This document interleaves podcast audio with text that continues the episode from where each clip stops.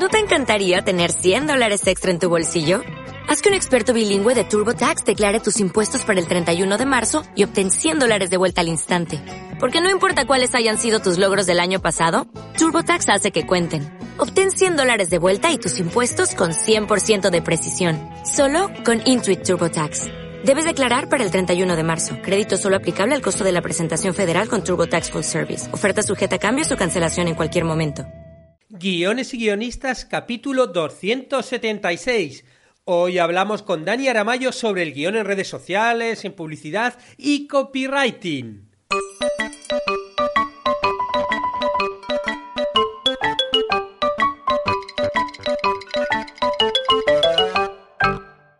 Buenos días a todos, bienvenidos a Guiones y Guionistas, el podcast con el que todos podemos aprender a hacer guiones y en el que el guionista es el rey y la guionista la reina. Cada semana salimos al aire con dos programas en los que vemos un nuevo elemento, técnica o herramienta para que sepáis más del renovado mundo de los guionistas y el novedoso arte de los guiones. Hoy está con nosotros Dani Aramayo, un guionista y director de publicidad argentino con el que vamos a hablar de guion, pero también vamos a hablar sobre todo de nuevos caminos para los guionistas, como por ejemplo el guion en redes sociales, en publicidad y copywriting.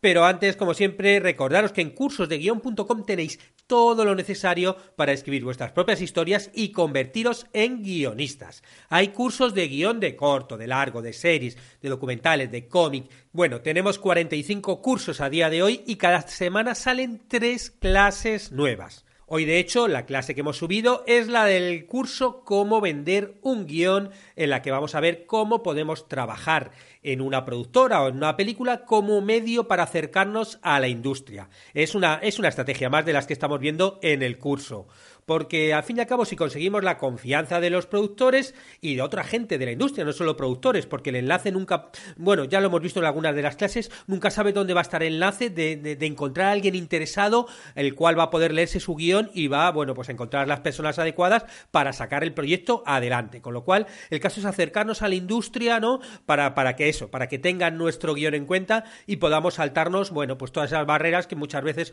cuando uno está solo con su guion, pues, pues eso, te parece que esto un mundo y que son todo barreras infranqueables, pero, pero bueno, hay formas de llegar a donde tenemos que llegar y es, vamos, de eso va, de eso va el curso. Y como os decía, hoy está con nosotros Dani Aramayo, que es un guionista y un director de, de, publicidad, entre otras cosas, argentino, y con él vamos a hablar de guion, pero no solo de guion, sino también de otros nuevos caminos para, para los guionistas como pues eso, el guion en publicidad, en redes sociales, de copywriting, un poco, un poco de todo, porque bueno, realmente los guionistas ya no pensamos solamente en ganarnos la vida escribiendo una película de cine, porque, porque bueno, hay que, hay que, hay que vivir de ello y, vamos, hacer guiones de películas de cine es algo bastante, bastante difícil. Eh, hola, Dani, ¿qué tal? ¿Estás por ahí? David, ¿cómo estás? Buenas tardes. Muy bien. Bueno, pues como os decías, eh, es Dani Aramayo, que es argentino y, bueno, un poquito para, para, conocernos. ¿Podías presentarte, contarnos un poco cómo es, cuál ha sido tu trayectoria? Sí, sí, cómo no. Bueno, primero gracias por el espacio, David. Eh, está, está buenísimo poder charlar con vos. Y bueno, también agradecerte y felicitarte por, por todo el trabajo con guiones y guionistas. Está el podcast y todo lo que lo de los cursos y, y la web está muy bueno. Eh, nada, bueno, eh, mi nombre es Daniel, tengo 32 años y mm, hace ya un par de años largos, casi sí, 12 años, estoy como metido en lo audiovisual. Y como decías, eh, sí, empecé, empecé, mm, digamos, en la parte más puramente de, estudiar cine y de estudiar, bueno, televisión. Acá en, en Buenos Aires está la Universidad de Buenos Aires, donde ahí está la carrera de diseño de imagen y sonido. Entonces ahí empecé como a, estudiar a los 20, 19, 20 años. Y bueno, a medida que iba estudiando, después empecé a pegar un par de trabajos en productoras, en agencias, y bueno, ahí fui haciendo como el, camino un poco entre realización, edición, dirección, digamos, y guion. Después surgió también esa necesidad y ese deseo de como de aprender y de trabajar la historia desde el principio escribiendo. Entonces ahí me fui haciendo y como decías, el mercado y todo creo que a todos nos pasó que con todo lo que es Internet, marketing digital, redes sociales, fue como cambiando y evolucionando y ramificándose mucho. Entonces empecé a hacer mucho contenido también para, para redes, para marcas, más del estilo publicitario, no necesariamente lo que es tal vez eh, un comercial para tele, que alguna vez hice algo similar, pero que no terminó en tele, sino que terminaba tal vez en YouTube, en un estreno en Facebook de la marca. Y es como la misma estructura, digamos, de, de ir pensando historias, pero bueno, uno tenía como también la necesidad de, bueno, hay que contar la historia alrededor de este producto, hacer un storytelling, hacer un copywriting, esto que mencionabas antes.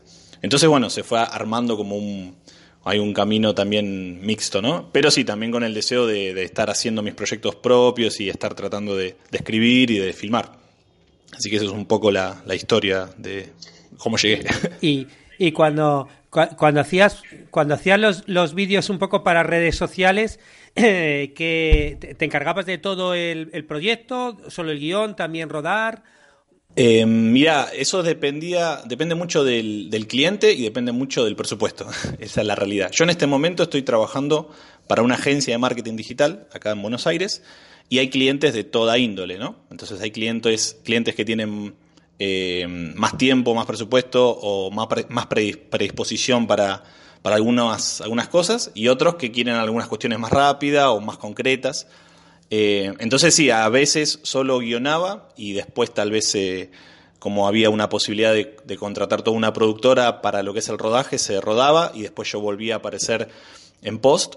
A veces atravesaba todo el proceso, guionaba, dirigía y editaba.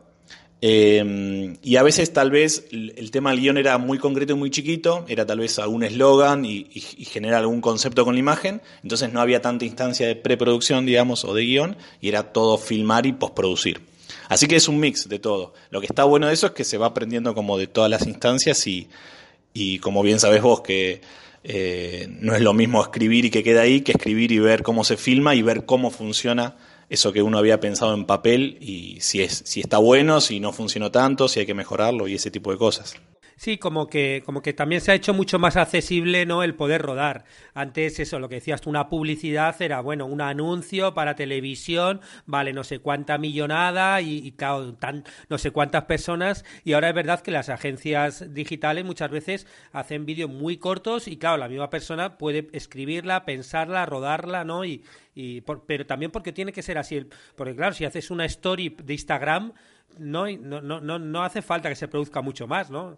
Más que nada es pensarla, ¿no? Y hacerla. Exacto. Y también ten en cuenta que creo que no es casualidad, digamos, de unos años para acá, tal vez del 2000 para acá, con toda la, tal vez la, la, última gran edad de oro de las series, que todavía estamos como en esa manía, con, bueno, después con Netflix, con Amazon, con todo lo que fue surgiendo. O sea, el contenido nosotros como consumidores lo pensamos y lo, lo recibimos mucho en forma serializada. Eh, si bien el cine sigue existiendo y toda la cuestión, pero muchísima gente se prendió a series cuando antes capaz que no veía nada, ni cine ni series. Y con redes sociales pasa lo mismo, es pensar el contenido de forma serializada, eh, no tanto la pieza de un minuto que la rompa, sino tal vez piezas de 20 segundos con una idea dosificada que permita a, las personas más encargadas de la medición y todo eso ver qué midió más, qué rindió mejor se piensa mucho la producción de contenidos de forma en, serie, digamos, que ahí sí lo podemos relacionar más con lo que estamos más acostumbrados a, escribir series o, películas o intentar hacer eso. O sea, que muchas veces os encargan ya directamente, venga, vas a tener que escribir y rodar 10 eh, eh, stories para Instagram y entonces tú ya puedes ir pensando todo un desarrollo a través de toda esa historia. Exacto, sí, sí, sí, totalmente. De hecho, lo que trato de siempre hacer, que es lo que haría cualquiera en mi lugar que, que le guste más contar historias que, netamente lo publicitario, es tratar de buscarle como el cuento, lo que se llama el storytelling, y tratar de ver, bueno, cómo podemos explotar esta idea que, entendiendo que va a funcionar, bueno, después no me puedo quedar sin nafta la segunda o tercera semana, ¿no? Tengo que mantener como lo que se acordó con, la parte más de, marketing, si querés. Eh, bueno, este va a ser el concepto, debería funcionar así. la parte, digamos, nueva de, que antes no estaba es que todo el tiempo en, el mundo del marketing está la medición como pisándote los talones, ¿no? O sea, la creatividad está muy ligada a si genera o no genera el objetivo, ya sea una venta, ya sea, no sé, un comentario, lo que sea. Entonces estás con un, como, con un límite nuevo que es la necesidad de que funcione en, los estándares de la persona que mide eh, la acción, digamos, ¿no?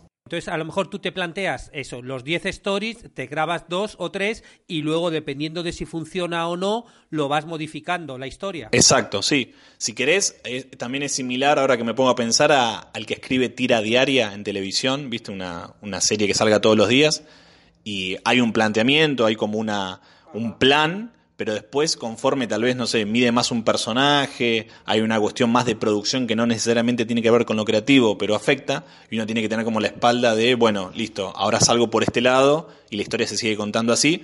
Es como que tenés que cumplir con ciertos parámetros que no son necesariamente creativos, pero sí es creativo la cuestión de, defender tu historia, ¿no? De tratar de contar una historia buena en medio de, de todos esos otros intereses, si querés, más publicitarios. Sí, sí, no, también es lo que hablamos siempre, de que no dejan de ser limitaciones, pero claro, las limitaciones para los creativos es algo positivo, ¿no? El, que te ofrezcan limitaciones y que a partir de ahí tengas que reaccionar y, crear, yo la verdad es que siempre lo veo como algo positivo, no como algo negativo, las limitaciones. Sí, sí, sí, totalmente. Sí, sí, sí.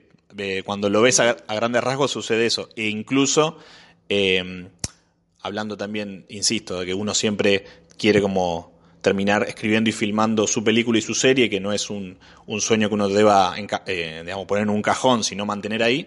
Todo este mundo es un entrenamiento muy fuerte. O sea, te, lo mismo que no sé, que hacer videoclips, que también pude hacer.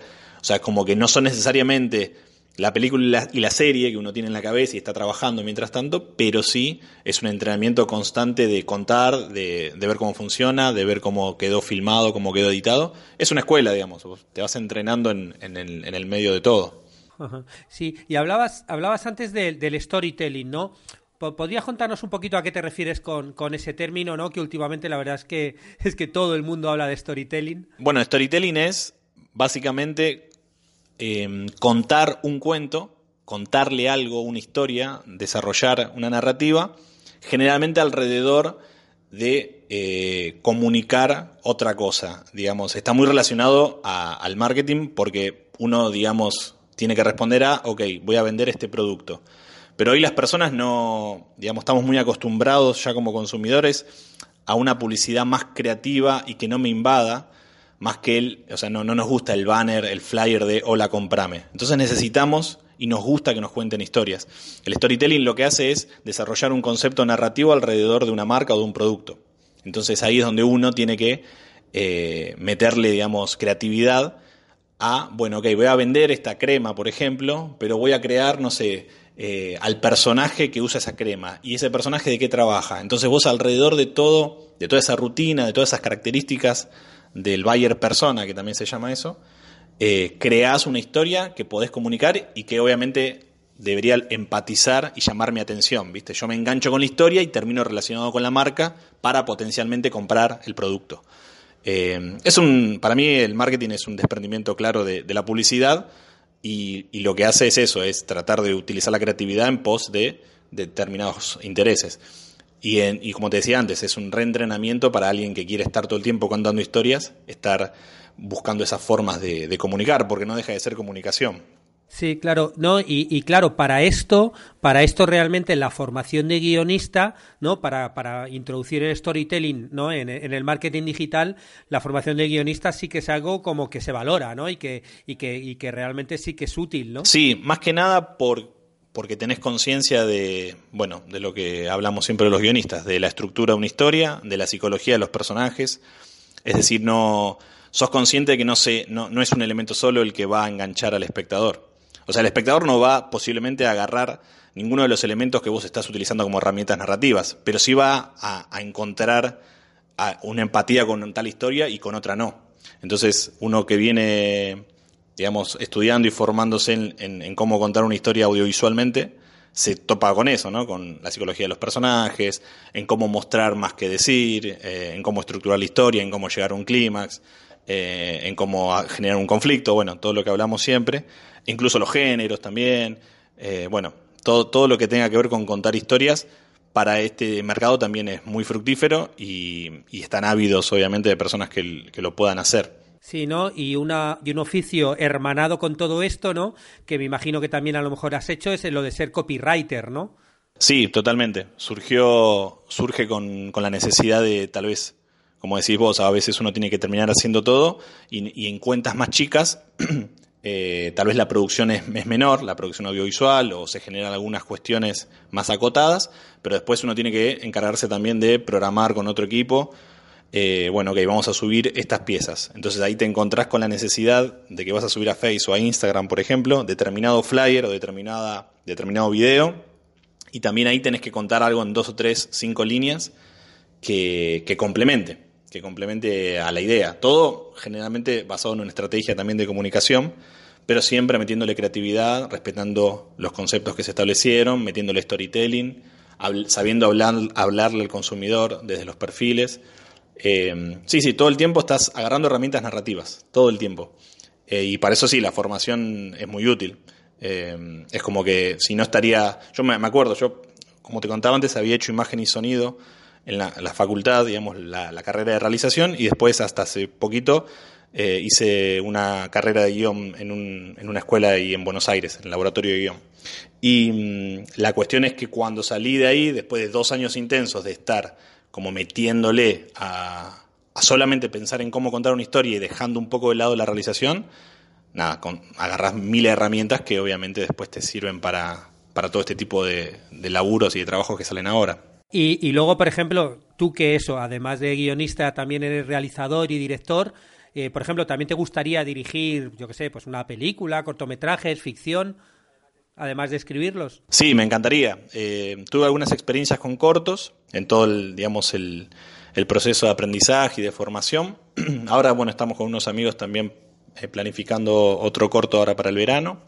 Y sí, estaría bueno llegar en algún momento al largo, ¿viste? Y, y bueno, ¿por qué no también meterse también en el mundo de las series, hacer pie en ese mercado, pudiendo responder de forma, digamos, profesional a una demanda de algún productor? Ese tipo de cosas me reinteresan. Eh, ahora tengo algunos proyectos ahí escribiendo y eso. Y sí, esa es, es como la meta constante. De hecho, cuando se pone muy, muy difícil el trabajo, también es como mirás esa meta y decís, ah, estoy, sigo entrenando para esto. O sea, es como, eso es lo que no, no planifico abandonar, digamos porque si bien hacer eso todos los días de tu vida es difícil, o sea, poca gente en el mundo se levanta todos los días y está netamente pensando en su historia, bueno, hasta que llegue ese momento, si ese momento se da, eh, sigo como con esa meta, si hay, hay unos proyectos de, de pelis y de series. Sí, sí. No, yo siempre ah, lo digo en el podcast y siempre lo he pensado así. Yo soy, yo la, para mí la visión del guionista siempre es como una, yo tengo una visión muy global del guionista, ¿no? Un guionista eh, cuenta muchas cosas y eres guionista cuando trabajas un reality show, cuando haces un vídeo de redes sociales, cuando escribes para una película y todo te suma en tu aprendizaje y en tu experiencia, además de que, de que te dé de comer, ¿no? Y, yo he trabajado en televisión en programas de todo tipo y en todos me he sentido igual de guionista, ¿no? No hace falta ser director, o sea, hacer la película de tal para decir, ah, qué guionista y me siento guionista. Realmente todos somos guionistas, son distintos medios, cada uno tiene sus códigos, cada uno tienes que, tienes que hacerlo de una forma u otra si quieres vivir de guionista, pues probablemente tengas que hacerlo en muchísimos medios, te gusten más o te gusten menos, y todo, y todo te suma, y todo te suma en tu aprendizaje, vamos. Sí, sí, totalmente, totalmente. Creo que es importante como mantener una buena mezcla de lo que decía, decíamos antes. Formarse siempre está buenísimo, conocer las tradiciones narrativas, seguir aprendiendo de, bueno, de, de los ciento y pico años de cine que hay, de televisión eh, y al mismo tiempo estar con otra con otro ojo mirando bueno ahora cómo se cuentan historias conforme a los formatos. No necesariamente porque uno vaya a hacer de todo tal vez uno le toca alguna parte otra no pero sí por lo menos estar sabiendo no porque si no uno se queda si se va a los extremos se queda o solo con lo que pasa hoy con la moda sin saber no sé cómo se contaban historias en las películas de no sé de Hitchcock por ejemplo y al mismo tiempo lo otro no volverse un fundamentalista que solo extraña y nostálgicamente el cine clásico y, por ejemplo, ¿no? Y no sabe que hoy Instagram tiene, no sé, la posibilidad de hacer series en las stories, ¿no? Como decías antes. Creo que es una buena mezcla y uno, nada, mantener el entusiasmo en, el medio de eso. Y decías que también habías hecho algún videoclips. ¿Qué tal, qué tal esa experiencia? ¿Cómo, cómo te planteabas el guion de un videoclip? ¿Cómo, cómo, era el trabajo con los artistas? Bueno, eso también está también como escuela es re interesante y, y de hecho de, todo el trabajo que he hecho hasta ahora, los videoclips en principio, como, como idea, como en teoría, me parece que son el terreno más fértil. Además me gusta mucho la música, toco algo de guitarra, entonces es como que siempre se mezcló en mi vida música y, audiovisual, ¿no? El trabajo con los artistas es variado, eh, conforme a... Siempre parte, para mí, parte de qué canción te dan, o sea, conforme a cómo, cómo te lleva la canción, qué te inspira, qué ves cuando, cuando escuchas la canción, incluso antes de hablar con el artista. Y después, bueno, ver si hay una imagen previa o una idea previa de lo que quiere comunicar eh, el, artista en sí. Y después, bueno, el guion es básicamente cuando recibo los elementos que pueda tener la banda o el cantante, que pueden estar en cero o pueden tener una idea más formada, después yo me llevo esa idea y trato de buscarle una vuelta, tratando de siempre hay también el tema de estructura, de que el videoclip no se agote, de que tenga como instancias. Si la música tiene una estrofa, un precoro y entra un estribillo, bueno, ahí yo creo que hay que ir cambiando los climas visualmente también, como cambian eh, sonoramente. Entonces, nada, me gusta mucho eso, escuchar al artista y después hacer como una contrapropuesta decir, bueno, yo haría esto, pero cambiaría aquello. Eh, y después, claramente, a nivel realización también hay que tener en cuenta qué recursos se tienen, ¿viste? Más allá del presupuesto, sino tal vez alguna locación, o si hay un actor o una actriz que se suma, o hay que buscar más. Eh, pero me gusta mucho ver dónde está el artista y después tratar de hacer como una buena, un buen corto, si se quiere, con música. yo lo planteo mucho así, muy, muy de que haya una historia que se cuenta y tenga como un acompañamiento audiovisual. Sí, claro, utilizar eso. Sí, yo noto, bueno, hay un, en, aquí en la plataforma tenemos un curso de, de guion de videoclip y, y, vemos eso, los distintos tipos de videoclip, ¿no? Que los hay desde los más abstractos hasta los que te cuentan realmente un, una historia, ¿no? Y te meten todo el storytelling o, o, los que ya son también incluso más, más literales con, la, con lo que está contando la canción, ¿no? Totalmente, sí. Sí, la parte más, si querés, estética de los videoclips, por ejemplo, como bien decís vos, hay videoclips que son re abstractos, me gustan, pero no es lo primero que me sale. O sea, lo primero que hago es como tratar de apropiarme de la canción y decir, quiero ver una historia con esto, ¿viste? Y después vas viendo qué recursos tenés o hasta dónde da. Pero lo abstracto, por ejemplo, es algo que no exploré mucho, eh, pero sí más lo narrativo. Eh, pero sí, el videoclip es muy abierto y uno puede meterle conforme a lo que, lo que le vaya surgiendo, correspondiendo a la, canción, ¿no? Lo que pasa, yo creo que a ti te pasa eso pues porque eres guionista. O sea, realmente hay veces que otros, muchos videoclips los hacen como tipo artistas plásticos y entonces ellos se acercan a, eso, al, al, videoclip desde otro lado, ¿no? Y entonces les salen otras cosas. A los guionistas yo creo que es que es inevitable. No puedes evitar no pensar en, en historias, en personajes, ¿no? Y, y como que, pues eso, la cabra tira al monte y uno, uno piensa más para allá, ¿no?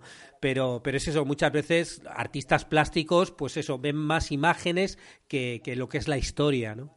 Sí, sí, totalmente. Sí, sí, tenés toda la razón y depende de qué, traigas adentro eh, a la hora de contar, sí, totalmente. Muy bien. Pues, pues nada, muchas, muchas gracias por estar aquí en, el podcast, porque la verdad es que a mí eso, también quiero, me, gusta que vengan personas como que tengáis distintas experiencias, ¿no? Porque para eso, para, porque el mundo del guionista es mucho más amplio que simplemente el guionista de, de la serie Chernobyl, ¿no? Y, y tú, tú, de hecho, tienes una, una página web, ¿no? Donde se puede ver tu trabajo. Sí, sí, hay una página que es mi apellido, es aramayo con y.work, como trabajo en inglés ahí voy subiendo como los, los trabajos que, que, voy haciendo, que hay de toda esta índole, ¿no? Hay cosas más de pot publicitarios para redes, hay videoclips, eh, hay algún ciclo de entrevistas, hay como varios, variado, digamos. Eh, sí, ahí si quieren meterse después está, está bueno. Muy bien, bueno, pues yo os dejo aquí el link ¿no? dentro de las notas del programa, mayo.work, para que veáis un poco los, los trabajos que hace Dani y también veáis un poco eso, la conversación por donde ha ido, aunque yo creo que es verdad que ya todos, porque como todo el mundo está en las redes sociales, ¿no? Y todos más o menos ya sabemos de qué estamos hablando con, con las, las cosas que nos van surgiendo, eso, en, en Instagram, en las stories, en Facebook, y cómo cada vez se utiliza mucho más para contar historias. Y bueno, a nivel publicitario, el gasto en publicidad ha ido cambiando estos años y yéndose hacia la publicidad digital a lo bestia, que de hecho es la única publicidad que crece en ingresos, mientras la otra, la, de la televisión, va bajando a grandes rasgos, con lo cual eh, es otra vía de trabajo para todos nosotros, para los guionistas, ¿no? en encontrar trabajo en, en hacer este tipo de historias. Sí, sí, totalmente, totalmente. Y está creciendo mucho, mm, digamos, a nivel exponencial en, varias partes del mundo. O sea, acá está como creciendo también conforme a los rubros. Eh, ahora, no sé, el mercado inmobiliario está generando mucho contenido. Eh, obviamente, todo tipo de productos de otros rubros. Eh, bueno, las bandas. también por regiones, o sea, bueno, de donde vos sos de España también hay como toda una camada de marketing digital que están como generando muchas, muchas formas de trabajo independiente, que están muy buenas. Un poco lo que te decía antes, también estoy como planificando eso de, bueno, ver qué onda si, eh, si puedo emigrar a España y ver eh, también ahí cómo es la cuestión del mercado audiovisual, del mercado de, marketing, tratar de como de, ver también qué está pasando en otra parte del mundo y, bueno, y, e ir aprendiendo obviamente porque esto nunca termina. Así que es como un poco la idea de ir viendo lo que va pasando. Bueno, pues ya, ya habéis oído, Dani ha dicho a España, pero vamos, más concreto, ya me contó antes que, tenía pensado irse a Barcelona, con lo cual, si hay alguien que necesite a, alguien con su perfil, pues nada, ya, ya habéis visto la web donde podéis encontrarle. Lo, eh, lo, dicho, Dani, muchas gracias por estar aquí con nosotros y, y, nada, que te vaya, que te vaya bien ahí en Barcelona o, o donde, donde vayas. No, gracias a vos, David, por eh, el espacio y bueno, de nuevo felicitaciones por todo el trabajo de, que haces de manera docente muy, muy copado y muy copado el podcast y muy creo que es muy rico también para, para todos los que digamos, buscamos como este tipo de contenido que la verdad que no abunda y, y está muy bien organizado, la verdad que un placer leerte y escucharte. Y así terminamos el podcast de hoy en el que hemos hablado con Dani, con Dani Aramayo, sobre guiones, redes sociales, publicidad y copywriting. Y de hecho os voy a dejar un link que me ha contado Dani que se, para ver un, proyecto suyo que se llama Habitación de Guionistas, donde van a poner eh, distintas entrevistas a guionistas argentinos. Con lo cual, bueno, yo creo que os puede interesar. Os dejo aquí el link en las notas de la web. Muchas gracias a, todo, a todos vosotros y vosotras que ponéis comentarios, valoraciones, cinco estrellas y todo, y todo lo que se os ocurre en, iTunes, iVoox, YouTube, Spotify y los lugares donde lo escucháis. Y también muchas gracias por compartirlo en redes sociales.